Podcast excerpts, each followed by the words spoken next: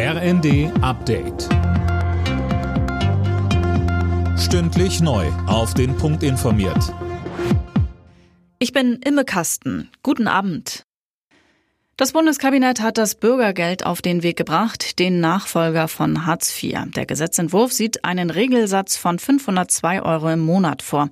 Das sind 50 Euro mehr als im Moment. Mit dem Bürgergeld verfolgt die Bundesregierung zwei Ziele, sagt Arbeitsminister Heil. Zum einen Menschen, die in Not geraten sind, existenziell abzusichern und zum Zweiten, wo immer es geht, Brücken aus der Bedürftigkeit zu bauen. Wir haben es im Bundeskabinett beschlossen, jetzt geht es in den Bundestag und den Bundesrat. Und ich bin entschlossen, dass das neue System, mit dem wir Hartz IV hinter uns lassen und das einen modernen Sozialstaat auszeichnen soll, das Bürgergeld zum 1. Januar eingeführt wird. Außerdem hat das Kabinett auch eine neue Steuerreform auf den Weg gebracht. Unter anderem soll der Grundfreibetrag angehoben werden. Also der Teil des Einkommens, auf den man keine Steuern zahlen muss. Und auch die Homeoffice-Pauschale steigt.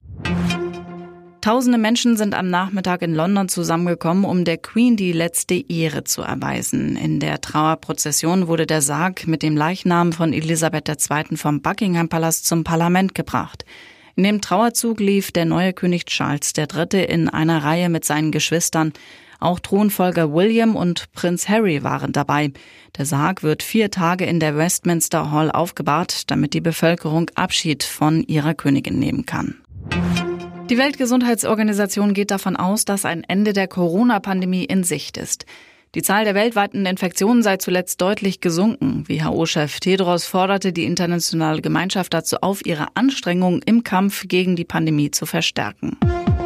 Alle Nachrichten auf rnd.de